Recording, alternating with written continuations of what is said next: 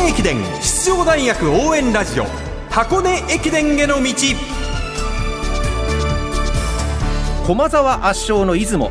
いよいよ今度の日曜日に迫る全日本。そして1月2日3日の箱根。学生三大駅伝全てを実況中継する文化放送ではこの箱根駅伝への道でクライマックスの箱根駅伝に向けて奮闘するチームを応援紹介しています。文化放送斉藤和美です。そしてこんばんは。ナビゲーターの柏原隆二です。よろしくお願いいたします。願いします出雲駅伝に国学院大学の特集パート2ですはい今年の国学院はチームを支える4本柱が充実しています1人目がキャプテンで今年 5000m 国学院記録を更新した4年生の中西大河選手。昨日インタビューをお届けした双子の弟さんですね。そうですね。そして4本柱の2人目がカンカレハーフマラソン優勝の3年生伊地知健三選手。3人目が日本学生ハーフ優勝の2年生平林清人選手。4人目が実業団ハーフで日本学生歴代2位の交代も出した2年生の山本歩夢選手です学年がばらけていってうん。チームを構成するという意味ではバランスが良さそうですね、そうなんですよ。こうやって各学年1人ずつエース級の選手がいるっていうのはその選手を中心に育成することができるので非常にいい効率になるんですよね。継続的に強豪でいられますよね。そうなんですよ。これ非常に大事なことですよねさらに各学年を数人ずつ集めてグループワークしてミーティングもしてる。なのでそういったところで先輩後輩分け隔てなくこうディスカッションができるって環境は本当にいい環境なんですよね。いきなり全体ミーティングとか学年ごとのミーティングじゃなくて少人数のグループワークから始める。そうなんです。これって最近企業でもよく行われていることで若手も入れつつ偉い人も入れつつでもそれ腹を割って話そうよっていう会を結構やってたりするんですね。国学院大学はもうすでにチームレベルでできているうということなんんです素晴らしいですよね先ほど4本柱というお話をしましたがその4人に次ぐ位置にいるのが島崎義則選手です。昨シーズン副キャプテンを務めた島崎選手は5年目の学生生活を送っていてある意味俯瞰した角度でチームを観察できています。その島崎選手に今シーズンの国学院はどんなチームなのか伺いました。上の4人4本柱って言われてて、まあ、そこの選手だけじゃないっていうのはありますね。去年一昨年とかは、まあ、ダブルエースとかって言われてて主力の後が問題視されてたんですけど今年は中間層のレベルが上がってきたのでつなぎの区間でも区間賞争いができるっていうところでやはり総合優勝を目指せるチームだなというふうに思ってます。慎む愛と書いて義則と読む国学院大学島崎義則選手でした。そうですか4本柱に次ぐ5人目。はい。そして国学院大学は中間層の選手たちがエース級に育ったっていうのは非常に大きいんですよねこれがね。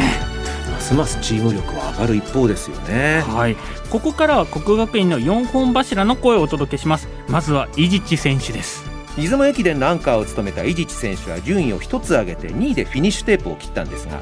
その瞬間両手を合わせてごめんなさいポーズをしたことが私ここで実況していたものとして忘れられませんよ。その時のことを伊地知選手に振り返ってもらいました。アンカーを走らせてもらっている以上こうチームの目標をしっかり達成しないといけないっていう自分の中で覚悟があってでもずっと優勝を狙って取り組んでいた中で一つ順位を上げられたにしても、まあ、優勝を逃してしまったっていうところでチームのメンバーに対しての申し訳ないっていう気持ちのごめんでした全員駅伝ができたのであのみんなが力出し切ることができた結果の2位だったので悔いはないですね。でももっとやれるっていうことも今回で分かったのでそれを全日本に箱根ってぶつけていきたいです。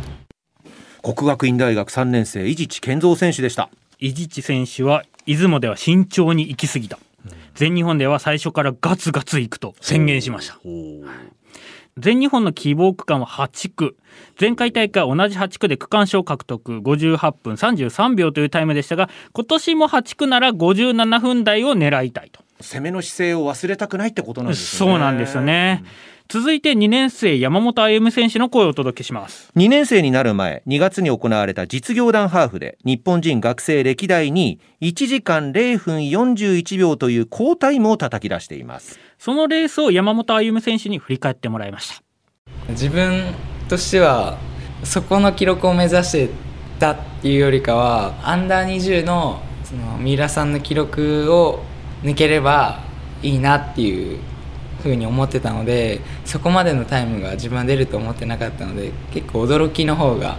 勝ったっていうか、はい、そういう感じです。いや自分の中ではレース中狙っている感覚というよりも。もうレース中はとにかくもう集団についてでいかに離れないかっていうのをもう考えてずっと走ってたのでででも結構自信になったのはそのレース中19キロ地点ぐらいで先頭に立って引っ張ったのでこれいけるんじゃないかなっていう思いがその時にあってでもそれでタイムがついてきたのでとても良かったなっていうのを思います。国学院大学山本歩夢選手文化放送山田幹俊アナウンサーがお話を伺いました。山本歩夢選手はこの実業団ハーフ後満足のいく結果を出せていないと話していましたが出雲では2区を走って6位ながら区間新記録その時より状態はいいと話してくれました。そうですか。山本歩夢選手といえば4月の末、はい、ドイツに渡って世界トップクラスの選手と渡り合ってきたそうですね。そうなんですよ。時差や食事のことなどの基本からもちろん競技のことまでたくさんのことを肌で感じてきたということでしたが、その貴重な経験を山本歩夢選手と一緒に体験してきたのが4本柱の一人平林清人選手です、はいここで平林選手の声をお届けしましょう。トップアスリートに混じってドイツのハーフマラソンに出場。そこで感じたことを伺いました。まあ一番最初に言うのはすげえな。おこんなに差があるのか。っていう部分だったんですけど、はい、まあそれが走ってみた感想っていうかあれなんですけど、まあ、後々考えてみると同じ大学駅伝の舞台にいる田澤さんと三浦さんはここで戦ってんのか。このレベルで走ってんのか。って思うとやっぱりそこと勝負しないと箱根勝てないんだな。っていうふうに、まあ、思うようになってきたっていうのが、まあ、自分の中での大きな収穫かなっていうふうに思ってます。その海外のレースを経験した後に、まあ、出雲駅伝に臨んだわけじゃないですか、はい、そこで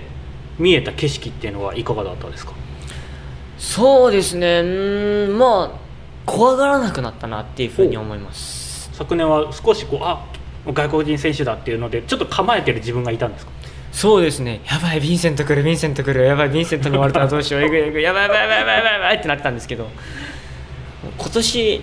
ムルワーさんが来た時によっしゃ来たーっていう自分がいたんですよね来てくれたやったこれでついていけるっていう部分もあったりだとか、うん、怖いっていうよりかは一緒に走れるぞっていう部分の方が大きかったですかね。うん国学院大学2年平林清人選手に柏原隆二さんがお話を伺いました。めちゃくちゃ雄弁にいろんなことを語ってくれましたね。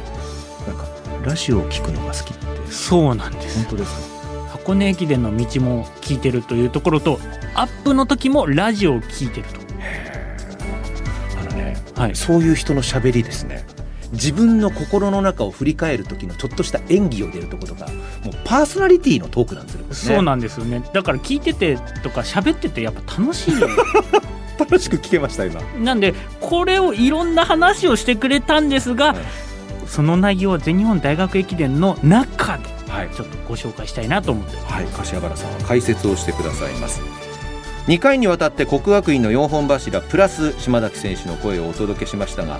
まあ本当に元気でなんか今のところ資格なしという感じがしますね。なので7区8区までにどれだけ後ろのチームに秒差をつけられるかですね。駒澤が追ってくる田澤選手が追ってくるって考えたらやっぱり1分7区8区までに欲しいなっていうのが多分国学院大学の思惑です。逆にそれだけの差をつけたら国学院の初優勝は十分にあり得るってことですね。めちゃくちゃありえます箱根駅伝への道。ナビゲーター2代目山の神。東洋大学 OB 柏原隆二さんでした。ありがとうございました。ありがとうございました。